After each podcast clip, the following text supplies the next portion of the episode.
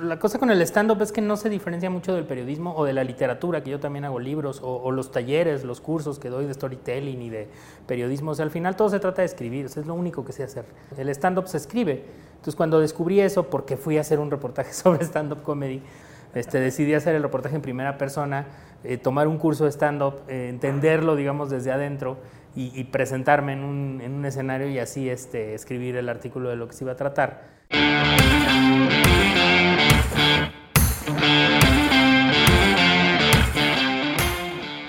¿Cómo están amigos y amigas? Yo soy Genaro Mejía y esto es Bar Emprende, la cuarta temporada, a la que le hemos llamado la reconstrucción, porque les proponemos reinventarnos, cambiar para cambiar el mundo y hacerlo un poquito mejor después de esta pandemia tan terrible que a todos nos ha afectado. Tenemos un invitado pues que además es amigo mío de muchos años, periodista, colega, Arturo Flores, editor en jefe desde hace más de 10 años de la revista Playboy México, pero es mucho más que un periodista y por eso lo invitamos porque al hablar de reconstrucción, él todo el tiempo se está reconstruyendo. Arturo, bienvenido. Muchas gracias a ti por la invitación. Y pues estamos en Icet, Cocina de Campo, un lugar padrísimo, una casona en la, en la colonia Roma, donde nuestro amigo Diego nos está preparando una bebida con mezcal y tamarindo que se llama Tuxpan Gutiérrez.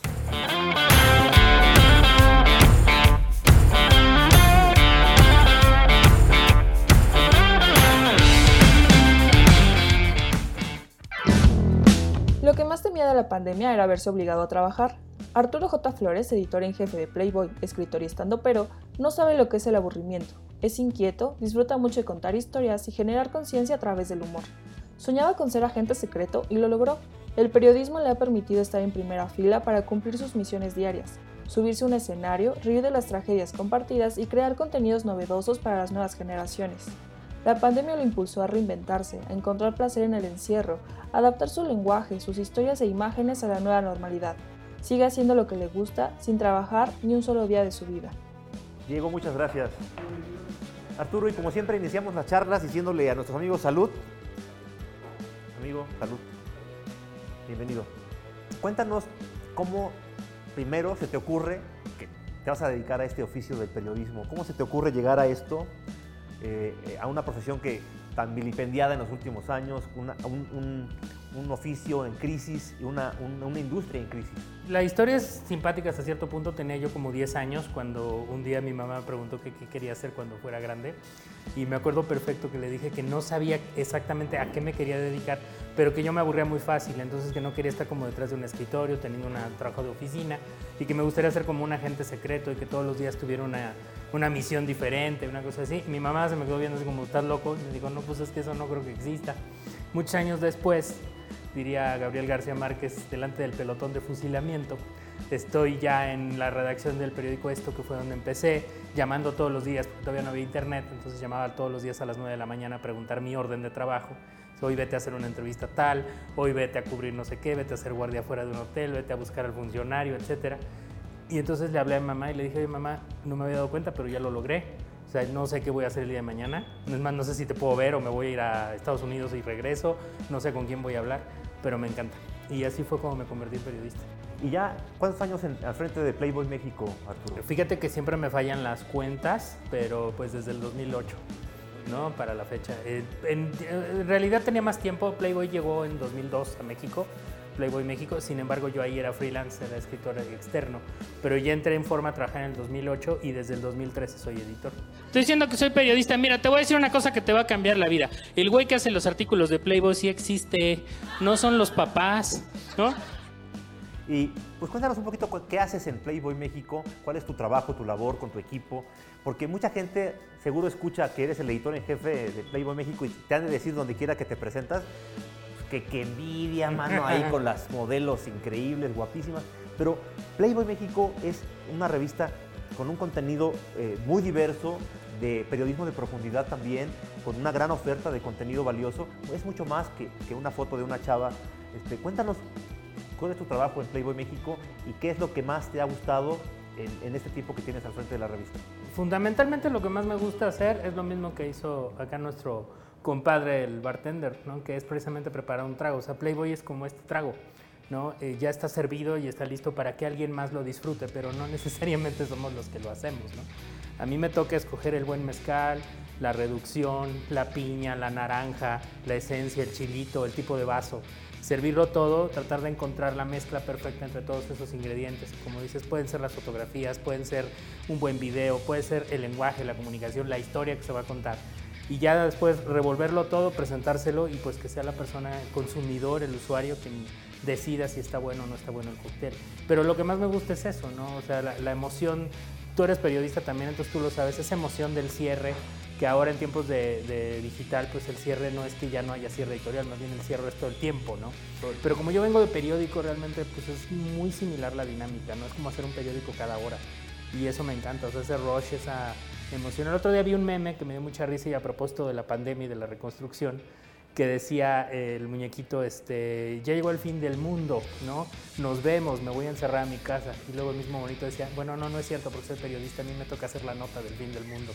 Entonces, un poquito es así, ¿no? O sea, Guillermo Ochoa, el periodista, decía que ser periodista es comprarte un boleto de primera fila para observar los acontecimientos del mundo. Y pues es maravilloso tener ese boleto. Muy emocionante, ¿no?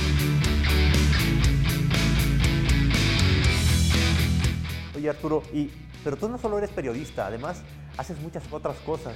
Entre ellas, haces stand-up. Tienes una vena, una vena ahí cómica. Eh, ¿Cuándo descubres esa vena cómica, esa parte tuya que, se atreve a pararse en un escenario que sabemos que no es fácil eh, y, a, contarle a la gente historias al final en otro formato diferente al de la revista y hacerlos reír? Es que no se trata de, o sea, la cosa con el stand-up es que no se diferencia mucho del periodismo o de la literatura, que yo también hago libros, o, los talleres, los cursos que doy de storytelling y de periodismo. O sea, al final todo se trata de escribir, eso es lo único que sé hacer. Y lo único que hago es escribir en diferentes cosas y plataformas, ¿no? El stand-up se escribe. Entonces, cuando descubrí eso, porque fui a hacer un reportaje sobre stand-up comedy, y en mis cuidos hacían esta vena, digamos, a lo Gonzo, a lo Hunter Thompson, este, decidí hacer el reportaje en primera persona eh, tomar un curso de stand-up, eh, entenderlo, digamos, desde adentro y, presentarme en un, escenario y así este, escribir el artículo de lo que se iba a tratar. Eh, porque siempre quise hacer lo que hacía Hunter Thompson, de volverse un ángel del infierno y treparse a la motocicleta e ir con los motociclistas, pero más que no soy tan arriesgado como él. Y entonces, pues me encantó y me quedé ahí. Nada más por eso, güey, te vamos a cambiar el apodo. Y de ahora en adelante ya no vas a ser el pinche Milhouse ahora soy el Milhouse Hefner, ¿no? No.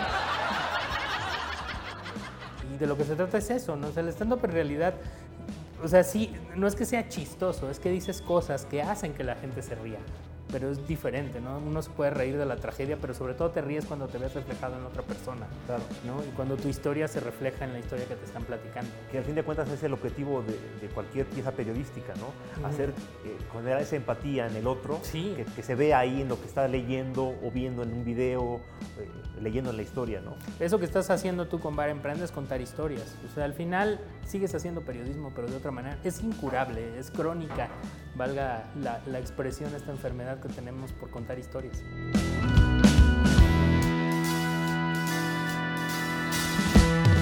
Con todo esto que estás haciendo, Arturo, eh, periodista, haces libros, eres editor de libros, también, también haces eh, talleres, eres estando pero. Cuando viene la pandemia, ¿cómo le pega a Arturo Flores la pandemia? ¿Qué te, qué te, qué te cambia? ¿Qué te dice la pandemia?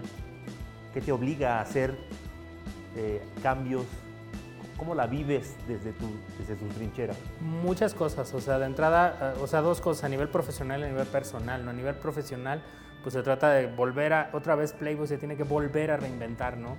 Y me refiero no a Playboy México, sino en general a Playboy, ¿no? La marca que ha tenido que reinventarse muchas veces porque ha pasado por diferentes momentos de la historia, ¿no? Llega una generación centennial, una generación millennial, a la que de repente ya no le interesa el desnudo, que no le parece ni relevante, ni tampoco este, morboso, ni nada, ¿no? Soy padre, seguramente mi, hija me va a estar viendo. Eh, soy padre de una niña que tiene esta discapacidad que, que impide que se relacionen de manera normal con el resto de la gente, ¿no? Es adolescente. Entonces hay que encontrar la manera de volverte relevante para esa generación. Y después viene una pandemia que te manda a tu casa y que todo lo que Playboy eh, de alguna manera refleja, que son historias de placer, que es un trago, que es salir con los amigos a un restaurante, a un bar, ir a hacer un viaje a algún destino importante, pues de repente ya no existe, ¿no? Entonces tienes que aprender a contar otro tipo de historias, ¿no? Encontrar el placer en el encierro, que es, vaya, lo más complicado del mundo. Y por otro lado, ya digamos como yo como emprendedor con mi mi cosa, mi producción, que es los shows de stand-up o que son los libros o que son los talleres, pues también fue reinventarme, ¿no? Porque nunca había dado clase en línea.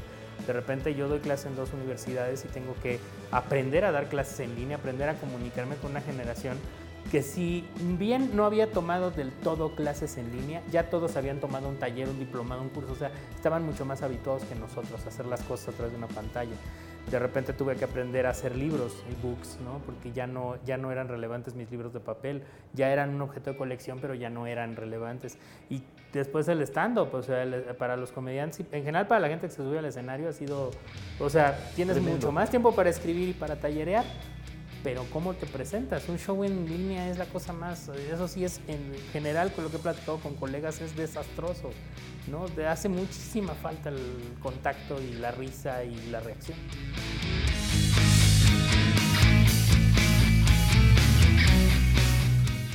¿Qué, visión tienes del futuro, del futuro cercano? Una vez que eh, la vacunación alcance a la mayoría de la población, sabemos que en México va, va lento, ¿qué te imaginas del mundo post-COVID? Del mundo post-COVID para el periodismo y del mundo post-COVID para ti, Arturo Flores. Ok, yo creo que de entrada tenemos que aprender otra vez de nuestros errores. O sea, si algo nos enseñó el periodismo, eso me encantó. O sea, cuando surgió la pandemia empezaron a surgir un montón de periodistas rescatando la historia, ¿no? Y contándonos qué pasó con la gripe española, qué pasó con la peste negra. O sea, esto no es nuevo. A nosotros nos parece nuevo, ¿no? Y sobre todo alguien que tiene 20 años cree que es algo que nunca en la vida ha sucedido. Perdón, las cuarentenas, los encierros, desgraciadamente la gente que fallece, los negocios que se cierran, es circular, ¿no? Pasa cada determinado tiempo, pero de repente el ser humano es tan arrogante que piensa que porque ya puede hacer una videollamada en tiempo real o pedir un transporte que llegue a tu casa y todo, ya los cosas, no sé, algo tan sencillo como un virus es una cosa del pasado. No, somos igual de, de, frágiles como, vulnerables. como seres y vulnerables. Entonces tenemos que aprender que esto vuelve, puede volver a suceder. Yo me imagino el mundo post-COVID, espero, mucho más sabio, ¿no? que hayamos aprendido de nuestros errores. Creo que a la larga vamos a caer en una inercia, va a llegar un día en que ya no nos acordemos eh, yo espero que sí, efectivamente, la vacunación este, facilite el que otra vez nos podamos volver a reunir como solíamos hacerlo, pero de que nos ha cambiado definitivamente y nos ha enseñado que tenemos que estar preparados, este, pues yo creo que eso tiene que...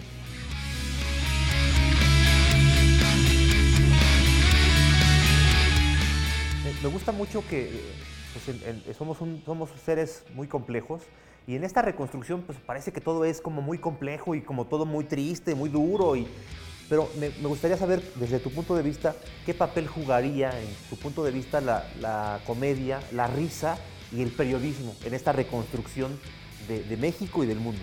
Ok, eh, fundamental. El periodismo, sobre todo, eh, hace unos días estaba leyendo una columna que escribió alguien, me, se me escapa el autor, en El País, España y que decía que el periodismo ahorita es periodismo de historias, ¿no? Antes de la pandemia era un periodismo de datos, que no está mal, ni el de datos ni, ni, el de historias se complementan, ¿no? Pero el de datos nos da cifras, nos dice que hay 198 mil personas que han fallecido. El periodismo de historias te cuenta quiénes son esos 198 mil personas y cómo era su vida y cómo quedó la vida de los que, de los que lo perdieron, ¿no? Entonces yo creo que el periodismo ha sido fundamental para enseñarnos, o sea, a pesar de que haya ahí un personaje, ¿verdad? Que no le gusta que se cuenten esas historias, sobre todo cuando él es el protagonista, se anda paseando en la condesa sin cubrebocas, este, siendo contagiado, pues ese es nuestro papel, o sea, dice este Jorge Ramos, y me encanta su frase, si un periodista tiene que escoger entre ser amigo de un presidente o ser enemigo de un presidente, siempre es preferible escoger ser su enemigo, ¿no? porque eso es lo que te permite ser independiente y ser crítico y estar del lado de la gente. Y en algo se parece el periodismo y la comedia, que siempre tenemos que estar del lado de las víctimas, no de los victimarios.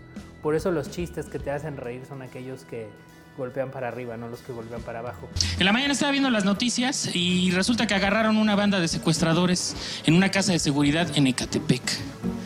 Y yo me preguntaba, güey, ¿por qué las casas de seguridad siempre están en lugares de la ciudad que no son seguros? y la comedia me parece sobre todo la, la observacional y la de stand-up me parece que hace lo mismo, o sea, a través de la risa genera una conciencia, ¿no?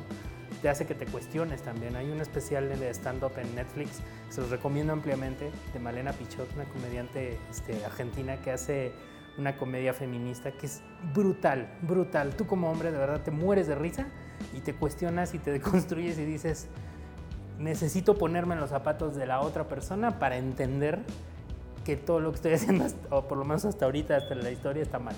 Entonces yo creo que es fundamental para abrirnos los ojos.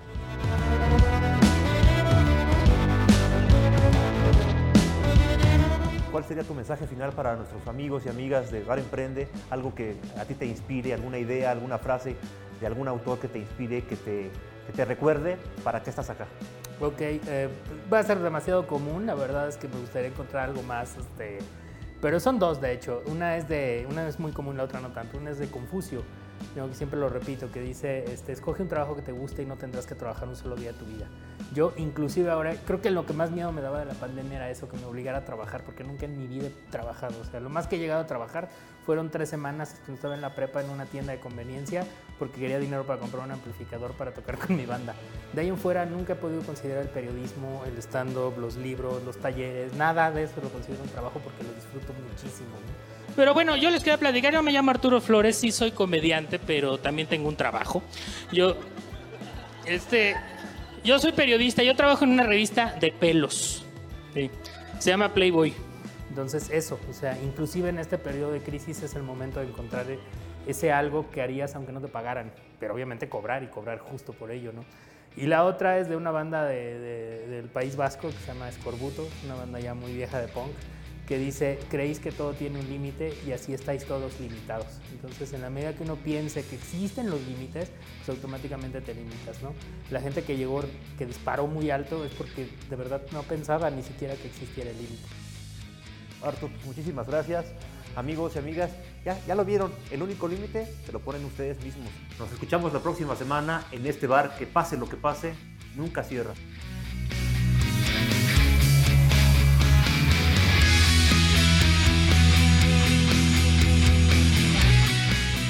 Emprende es una producción original de Tatu Media y Genaro Mejía.